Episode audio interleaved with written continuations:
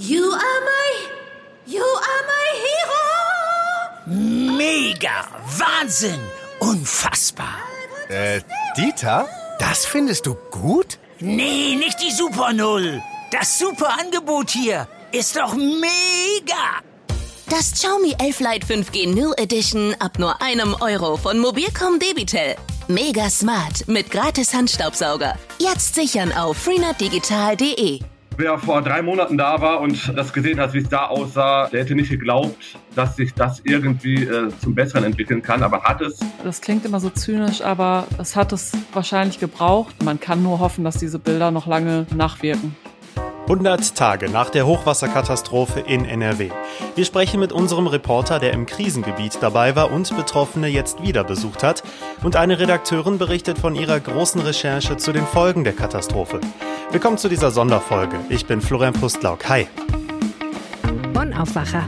News aus Bonn und der Region, NRW und dem Rest der Welt. Heute also eine etwas andere Folge, monothematisch ein bisschen länger, aber auch das gehört zum Aufwacher dazu. Ich hoffe, es gefällt euch. Dann folgt uns doch auch gerne in eurer Podcast-App, kostenlos abonnieren. Ihr verpasst keine Folge und auch wir freuen uns im Team darüber. Wir starten mit den Meldungen aus Bonn und der Region. In Bonn und der Region sorgte der Sturm Ignaz am Donnerstag für mehrere größtenteils kleinere Einsätze der Feuerwehren. Die Feuerwehr Bonn meldete am Donnerstag bis zum Nachmittag rund 40 Einsätze, die sich über das gesamte Stadtgebiet verteilten. Laut Sprecher Frank Frenser rückten die Feuerwehren vor allem wegen umgestürzter Bäume aus, aber auch aufgrund loser Äste und Gebäudeteile. Verletzte gab es nicht. Im Rhein-Sieg-Kreis gab es bis zum Mittag rund 130 Einsätze. Die Feuerwehren seien vor allem wegen umgestürzter Bäume oder Bauzäune alarmiert worden. Für den Notumzug von mehr als 1000 Mitarbeitern aus dem Stadthaus will die Bonner Verwaltung neun zusätzliche Planstellen im Personalamt schaffen. Damit entstehen Mehrkosten von jährlich mehr als 770.000 Euro. Die Vollzeitstellen sollen unbefristet sein, wie aus einer Beschlussvorlage hervorgeht. Für weiteren Bedarf im städtischen Gebäudemanagement Bonn werde eine gesonderte Vorlage kommen, heißt es. Im Zusammenhang mit dem Umzug hatte die Stadt im September angekündigt, insgesamt bis zu 20 neue Jobs schaffen zu müssen. Hintergrund ist der kritische Zustand von 188 Stützpfeilern in den beiden Parkgeschossen unter dem Bonner Stadthaus. 40 der Säulen müssen binnen zwei Jahren provisorisch mit Stützen gesichert werden. Weil dafür Leitungen zu demontieren sind, werden große Teile des Bürokomplexes dann nicht mehr nutzbar sein. Bis zu 1150 Mitarbeiter aus dem Bonner Stadthaus sollen deshalb Anfang 2023 in Mietobjekte umziehen. Parallel prüft die Stadt auch einen Komplettumzug aller rund 1500 Beschäftigten für den Fall, dass der Rat bis dahin eine Sanierung des ganzen Stadthauses beschließt. Geht es nach dem Elternbeirat des Franziskus-Gymnasiums Nonnenwert, dann soll das Schulwerk neuer Träger werden und Peter Soliman ablösen. Das schlägt der Beirat in einem Schreiben an die Elternschaft vor, das dem GA vorliegt. Das Schulwerk ist der Elternverein, mit dessen Mitgliedsbeiträgen ein Teil der Kosten für den Betrieb des Gymnasiums gestemmt wird. Mit Solimans Objektgesellschaft als Vermieter wünscht sich der Elternbeirat der privaten Ersatzschule einen langfristigen Vertrag, der wirtschaftlich tragbar ist. Damit die Schule auf der Insel Nonnenwert Wert langfristig gesichert sei, müsse in dem Vertrag festgehalten werden, dass das Schulwerk die Insel kaufen kann, fordert der Beirat. Peter Soliman lehnt es allerdings ab, die Insel zu verkaufen. Derzeit steht es auf der Kippe, wie es mit der Zukunft der Schule weitergeht. Bis spätestens Weihnachten will Soliman eine Entscheidung darüber treffen, ob er Träger der Schule bleibt. Bis zum Ende des Jahres soll die Ahrtalbahn wieder fahren, wenn auch nur einspurig und bis Ahrweiler oder maximal bis Walportsheim. Der weitere Verlauf der Strecke ist komplett zerstört. Die Freunde der Ahrtalbahn, so offizieller Name, haben sich die Strecke von Ahrbrück nach Walportsheim diese Woche gemeinsam mit Experten angesehen. Derzeit gehen sie davon aus, dass die Strecke zwischen Walportsheim und Ahrbrück komplett neu aufgebaut werden muss. Dabei handelt es sich um eine Länge von 17 Kilometern. Bis dort wieder Züge fahren, werden nach Ansicht von Experten mindestens fünf Jahre vergehen. Und jetzt zu unserem großen Thema hier im Aufwacher. 100 Tage ist es also genau her, da kam das Wasser für viele überraschend und zerstörte Häuser, Stadtteile, ganze Existenzen in Nordrhein-Westfalen und auch Rheinland-Pfalz. Alleine hier in NRW starben dabei 48 Menschen. Die ganz große mediale Aufmerksamkeit, die ist mittlerweile zurückgegangen. Für die Menschen in den überfluteten Gebieten ist die Flut aber weiter jeden Tag präsent. Einige mussten ihre Häuser dauerhaft verlassen, andere arbeiten rund um die Uhr weiter am Wiederaufbau. und wir wollen heute nochmal in die Flutgebiete schauen. Mein Aufwacherkollege Mario Büscher hat dazu mit NRW-Chefreporter Christian Schwertfeger über die Auswirkungen der Flut und die Lage der Menschen vor Ort gesprochen. Es waren unglaubliche Szenen damals. Autos und Lkw wurden von den Wassermassen mitgerissen, ganze Häuser von der aufbrechenden Erde regelrecht verschlungen. Christian Schwertfeger, du warst von Anfang an vor Ort, hast Familien getroffen, mit Helfern geredet. Jetzt bist du nochmal dorthin zurückgekehrt, hast mit den Menschen gesprochen, wie sie die Nacht im Juli erlebt haben, aber auch, wie es ihnen heute geht. Einige Monate nach der Flut warst du unter anderem in Maischoss, einem Ort in Rheinland-Pfalz, und hast Waltraud Schütze getroffen. Die kanntest du schon von einem ersten Besuch kurz nach der Flut. Was hat sich seitdem verändert? Wie ist die Situation aktuell? Also in Maischoss das ist ja ein äh, kleiner, ist ja eine kleine Ortschaft im Ahrtal. Dort sieht es immer noch sehr, sehr schlimm aus. Auch äh, wenn äh, das, äh, ich sage jetzt einfach mal, das Dorf nicht mehr als Krisengebiet eingestuft wird, äh, sieht es doch so aus wie ein Krisengebiet.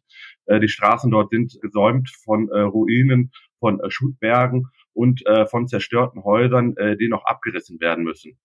Die Bundeswehr ist allerdings äh, dort äh, verschwunden. Die hat ja anfangs äh, dort geholfen. Die sieht man nicht mehr auf den äh, Straßen. Und äh, die Anwohner, äh, die vor Ort sind, die sind natürlich mit dem Wiederaufbau beschäftigt, der allerdings sehr schleppend nur vorangeht. Du hast mit einer Anwohnerin ja auch äh, gesprochen, sowohl vor drei Monaten als auch jetzt mit Waltraud Schütze. Ich habe es gerade schon gesagt. Wie ist denn Ihre Situation? Was macht sie denn gerade? Also sie ist dabei, ihr Haus äh, wieder aufzubauen. Äh, man muss sagen, sie hat äh, mehrere Häuser, äh, die betroffen sind. Das Wasser stand dort äh, bis in die zweite Etage. Und wer vor drei Monaten da war und das gesehen hat, wie es da aussah, der hätte nicht geglaubt, dass sich das irgendwie zum Besseren entwickeln kann, aber hat es deutlich. damals gab es einen riesen Schutberg, aber sowas hatte ich persönlich auch noch nicht gesehen. Also auch in anderen Orten im Flutgebiet nicht, in denen ich war. Der erstreckte sich über 150 Meter und einer Breite von vielleicht auch nochmal 100 Metern und äh, mehrere Meter hoch. Und äh, dieser Schuttberg auf dem Grundstück der Familie Schütze, äh, der ist äh, abgetragen worden. Äh, das hat mehrere Wochen gedauert, äh, knapp zwei Monate sogar.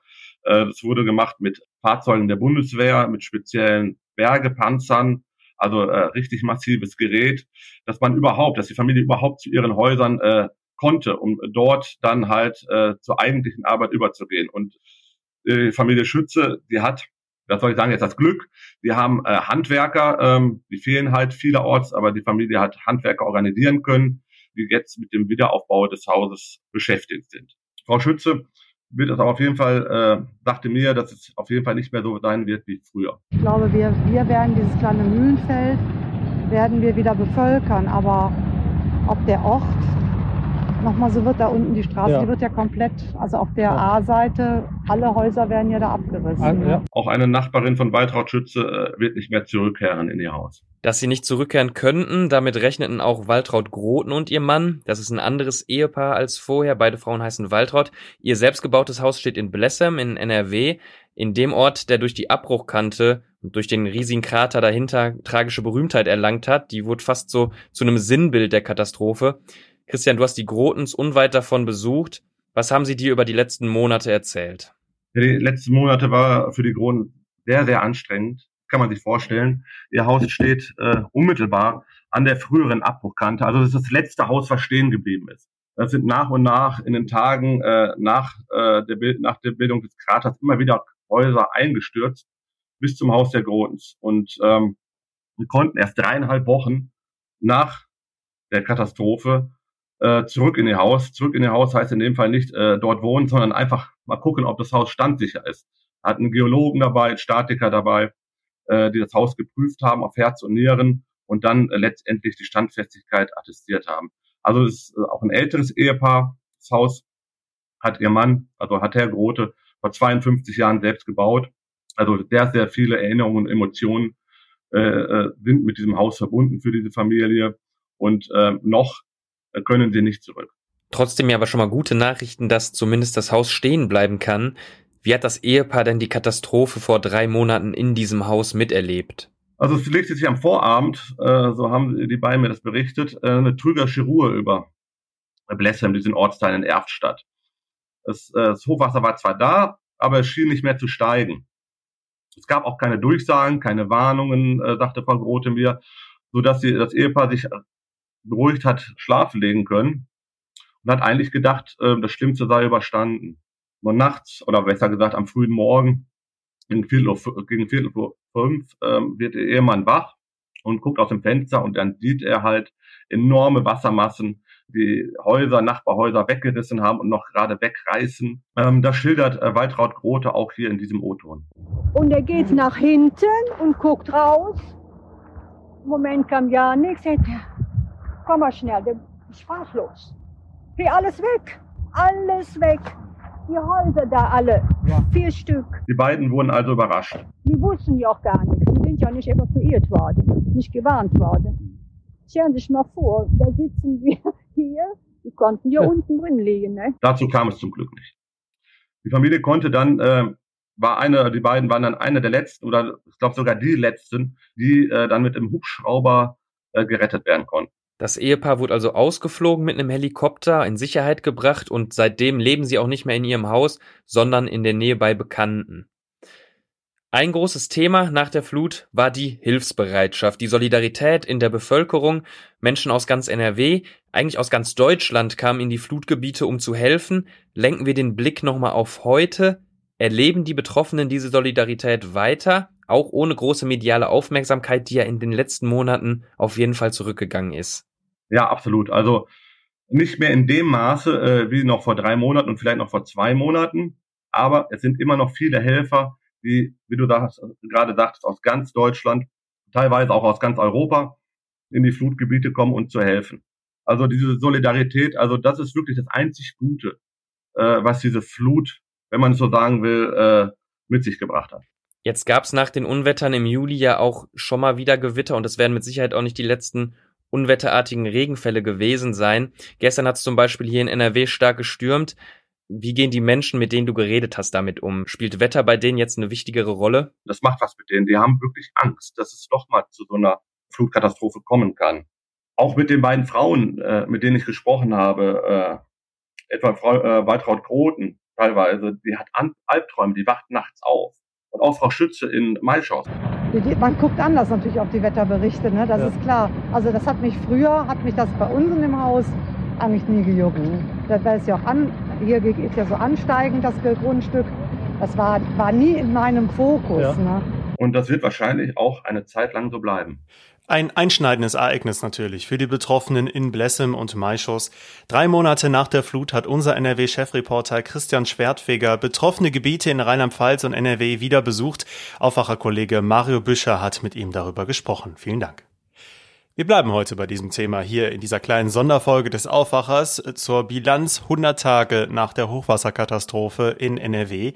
Die Recherchen laufen natürlich weiter und es werden immer mehr Dinge deutlicher. Julia Radke und Martin Kessler aus der Politikredaktion haben sich um die Frage der politischen Verantwortung gekümmert und kümmern sich weiter drum. Und sie haben zum Beispiel auch eine erste Chronologie kurz nach dem Hochwasser veröffentlicht. Darum ging es schon hier im Aufwacher. Es ist so eine Art Tagesprotokoll in der Folge vom 22. Juli. Könnt ihr das nochmal nachhören, ist in den Shownotes verlinkt. Die Recherche läuft natürlich weiter und deswegen ist Julia Radke heute wieder zu Gast hier im Aufwacher. Hi. Hallo. Euer großer Artikel trägt den Titel Sehenden Auges in die Katastrophe. Wie deutlich ist es denn inzwischen, dass viel hätte verhindert werden können? Ja, das ist die große Frage und ehrlich gesagt habe ich selber vorher noch überlegt, ob man das mit einem Fragezeichen drüber schreiben muss, äh, sehenden Auges in die Katastrophe Fragezeichen. Es gibt natürlich Leute, die sagen, wir haben alles in uns Mögliche gemacht, also besonders von der Seite der Wetterdienste und ähm, Wetterexperten die sagen, die hätten es nicht besser vorhersagen können und nicht mehr warnen können. Aber dann gibt es auch die Seite Katastrophen- und Bevölkerungsschutz, die sagt, da ist einiges schiefgelaufen und man hätte vieles mehr sehen können und wissen müssen. Und dann wäre es zumindest in Teilen etwas milder abgelaufen, das Ganze. Also es gibt für beides äh, Argumente, aber es hat sich so ein bisschen rauskristallisiert, an bestimmten Stellen hätte man mehr wissen können, tatsächlich, ja. Einer der politischen Hauptstreitpunkte war ja das Vorwarnsystem stark umstritten. Inzwischen wurde ja zum Beispiel das Cell Broadcasting auf den Weg gebracht. Wie groß waren da die Versäumnisse in der Politik? Was kann man inzwischen sagen? Ja, das ist, glaube ich, ein Thema für sich, was auch noch nicht so bis zuletzt geklärt ist, dieses Thema Warn, SMS, Warnsysteme und so weiter. Aber das ist nach unseren Recherchen gar nicht so der Knackpunkt, sondern, wie ich gesagt habe, das Wetter die Wettervorhersage war nicht das Problem, sondern dass es keine einheitliche Reaktion darauf gegeben hat. Also es waren gar nicht die Warnungen, die hat es durchaus gegeben, sondern vielmehr ja das Handlungsbewusstsein und das, wie setze ich jetzt die Warnung um, was müssen wir tun? Und wie können wir uns vernetzen ähm, in den verschiedensten Gebieten, weil das das war ja nicht punktuell leider ein Gebiet, sondern viele, viele, viele Orte über ja, Rheinland-Pfalz und NRW verteilt, die alle auf eigene Faust, sage ich jetzt mal, geguckt haben, wie, wie können wir jetzt reagieren. Und ähm, ja, es kristallisiert sich schon raus, dass da die Handlungsreaktion, also die handelnden Personen vielleicht besser vernetzt werden müssen und ähm, es nicht unbedingt jetzt an den Systemen alles festzumachen ist. Hat sich da denn aus eurer Sicht inzwischen schon was getan, wenn ich jetzt darüber nachdenke, Bundesebene, Länderebene, Kreisebene, Stadtebene, Gemeindeebene. Da waren ja ganz viele unterschiedliche Ebenen an Werk, wie du schon sagst. Da hat jeder für sich geschaut. Ist das wirklich was, was jetzt angegangen wird?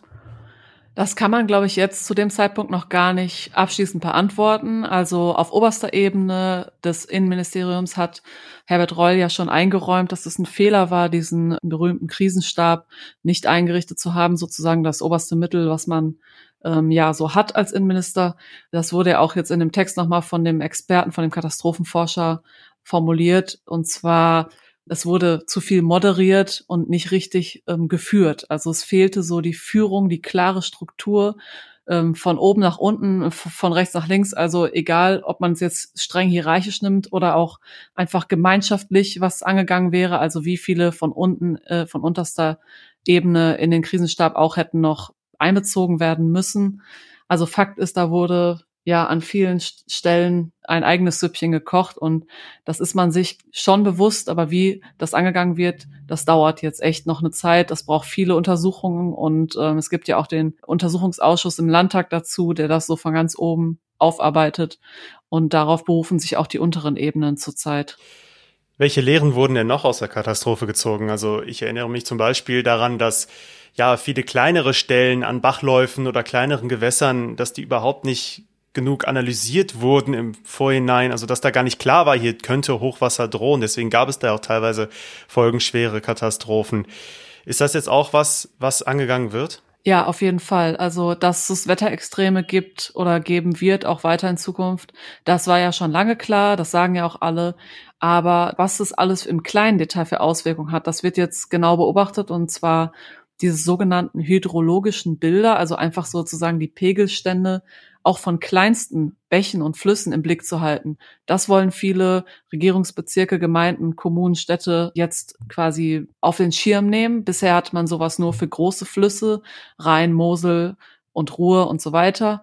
Da will man sich jetzt auch breiter aufstellen. Was zumindest ein Experte noch geraten hat, ein Geologe, mit dem ich gesprochen habe, ist auch den Boden als ja, Beschaffenheit an sich und, und als ja, Faktor für solche Katastrophen mit einzubeziehen, weil es natürlich auch entscheidend ist, wie, wie viel kann ein Boden aufnehmen und woran liegt das und wie kann man das ändern? Also Stichwort mehr Wälder statt Äcker und an bestimmten Stellen vielleicht gar nicht mehr bauen und so weiter. Das wird sich jetzt wahrscheinlich auch ein bisschen noch weiter verschärfen, das Thema. Ja, hat es diese Hochwasserkatastrophe gebraucht, um das Thema Katastrophenschutz bei Unwettern jetzt wirklich anzugehen? Weil passt jetzt irgendwie auch dazu, 100 Tage nach diesem Hochwasser.